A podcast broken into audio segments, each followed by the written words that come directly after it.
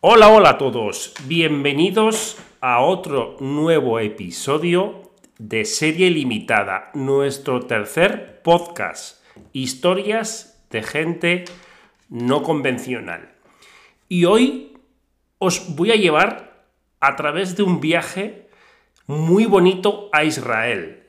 Os voy a contar qué personajes nos encontramos en ese viaje tan maravilloso a Israel, que es la segunda vez que vamos a Israel en un año. Es curioso, ¿no? Un país eh, que está relativamente lejos de España y que ya hemos tenido que volver dos veces por dos bodas. Algo interesante, o sea, me parece algo que, sí que es un poco inusual para nosotros ir a bodas tan lejos. Bueno, comenzamos. ¿Qué es lo que yo encontré interesante y qué personajes me encontré fascinantes allá en Israel? Lo primero fue el viaje. El viaje eh, fue un vuelo muy peculiar, porque volábamos de Barcelona y al meternos dentro del avión nos encontramos un montón de personas vestidas de negro, con los sombreros, las kipas que llevan eh, pues toda esta gente que son... Eh, eran de todas las nacionalidades, no solamente eran israelíes, pero me hizo mucha gracia la cantidad de personas con las kipas y con los trajes negros que había de densidad en el avión. O sea, fue a asomarnos, entrar a la cabina del avión, eh, mirar al frente y observar que había un montón de gente vestida de negro que llamaba mucho la atención. Era como si fuera un equipo de, de fútbol. Pero no, no, no, no. Eran judíos que estaban camino de casa para celebrar su eh, fin de año judío, el Rosh Hashanah, a ver si lo pronuncio bien.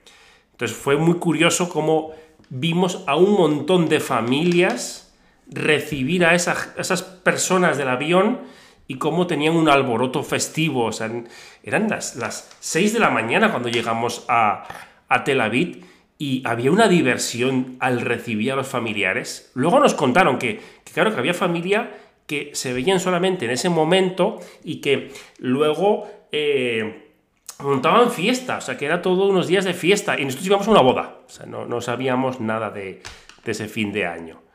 Bueno, como curiosidad, segunda vez que volvemos a, Israel, ya sabíamos trayectos del aeropuerto al centro, teníamos ya unas nociones y ya empezamos con los taxistas que nos querían engañar. Ya empezamos con el taxista que nos decía que el precio era uno, que luego otro, que...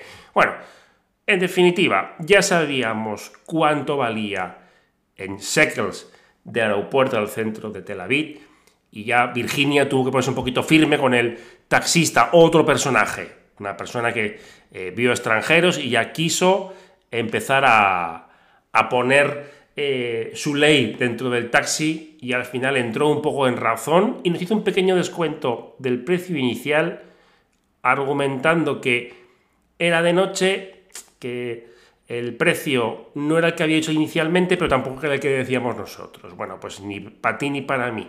O sea, llegamos a un punto en el que nos, nos quedamos todos conformes. Vamos a pensarlo así, a las 6 de la mañana queríamos descansar y ya nos dio, nos dio igual lo que nos, nos cobra, la verdad.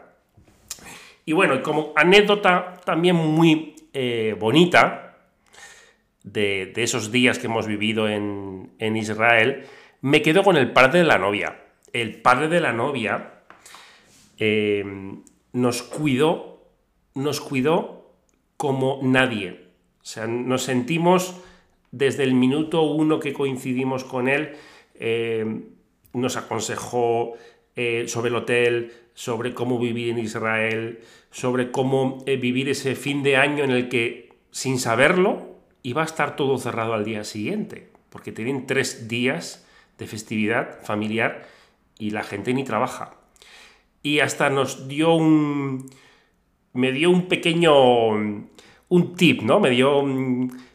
Virginia, tu mujer tiene que disfrutar de una buena cena israelí tenéis que tener una buena cena israelí. Y me dio un restaurante que él le encantaba, que se sentía muy cómodo cuando iba allá con su esposa y me lo... No me lo impuso, pero me dijo, yo creo que tú harás muy bien si a tu esposa la, la, invites a cenar a este sitio, que es, es tradicional y todo el mundo lo hace, y además eh, ese día que es festivo no habrá mucha gente y ya me encargaré yo de que tengáis una buena mesa. Y así lo hizo. Y como curiosidad del padre de la novia, que no tengo claro si era un concejal de urbanismo de la ciudad y había tenido un cargo similar en urbanismo de, Nueva York años anteriores, nos pareció muy curioso que el día de la boda eh, salimos del hotel y eh, nos teníamos que cambiar en otra ciudad que era donde era la, boda y no teníamos un sitio para cambiarnos. Entonces Virginia y yo dijimos, bueno, pues nos cambiamos en, en cualquier bar o cualquier sitio que haya un sitio íntimo y nos cambiamos allá. El padre de la novia que se enteró que los españoles íbamos a hacer eso, dijo que de ninguna manera, que él se encargaba de buscarnos un sitio donde nos pudiéramos cambiar, ponernos guapos para la boda y disfrutar del evento. ¿Y cuál fue mi curiosidad? Que cuando nos llevaban al sitio donde nos íbamos a cambiar, resulta que era un, un museo. Era un museo. Con su puerta de seguridad y sus eh, botones, con su persona de seguridad cuidando el, el museo.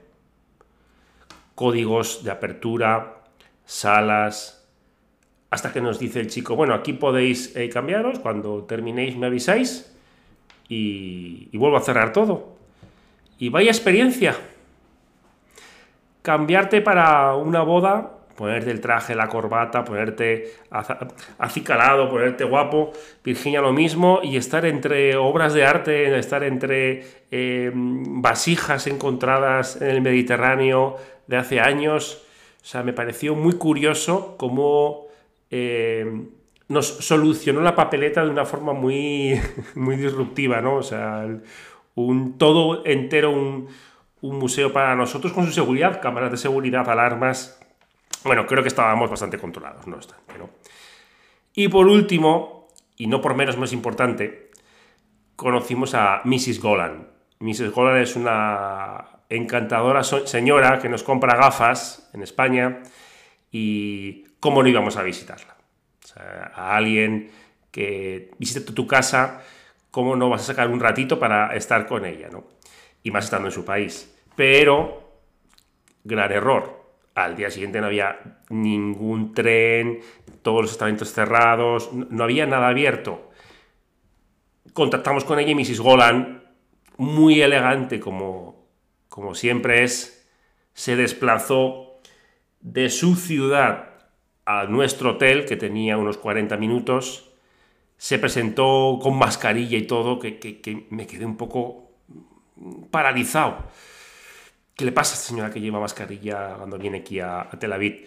Bueno, tuvimos una charla amigable, nos contó pues un poco más de su vida, que a veces la relación cliente-paciente con eh, profesional no es tan, tan directa, nos contó en qué trabajaba, su marido, nos eh, estuvo haciendo, pues hablando de los postres, hablando de la comida típica. Y claro, en la mitad de la conversación me dijo, Pascual, yo quiero ver alguna gafa. O sea, hace tiempo que no veo tu óptica, no me resisto a que me enseñes las novedades que me dijiste por WhatsApp que, ibas a traer. Y, y nos sentamos en el, a las afueras del hotel, con un buen clima que hizo esos días en, Tel Aviv y, estuvimos eligiéndonos la, gafa y se eligió la gafa más disruptiva que jamás había elegido con, nosotros. Creo que poco a poco ella se fue haciendo un poco con nosotros. Entonces, unas pequeñas pinceladas de lo que nos hemos encontrado estos días en, Tel Aviv, ¿no? Desde qué sorpresa ver tanto eh, israelí en, en el eh, avión con sus kipas, totalmente... Nunca había visto tantas personas así vestidas, tan fieles a, su religión y tan felices camino de, su país. O sea, fue algo que yo no había sentido nunca ese, ese fervor ¿no? de, la, de las personas. El taxista que fue un único, pero al final no pudo con nosotros. El padre de la novia que fue un gran mecenas, un gran director, me, ha enseñado mucho a cómo eh, a alguien que viene de tan lejos le haces la vida más fácil. Y luego Mr. Golan, cómo se ha abierto con su cariño y esa señora distante que viene a las tiendas, me la encontré muy amigable luego en su país y orgullosa de que estuviéramos allá. Un episodio más, otro ratito más, eh, más cosas de mi vida y la gente que me encuentro y que me llama la atención de ellos. Espero que os guste. Si alguien quiere comentar algo, ya sabéis que leo los comentarios y os contesto. Si nos queréis seguir en redes sociales, Pascual Optical Boutique, eh, tenéis en Instagram, en TikTok, en todas las plataformas. Un saludo a todos y os veo pronto.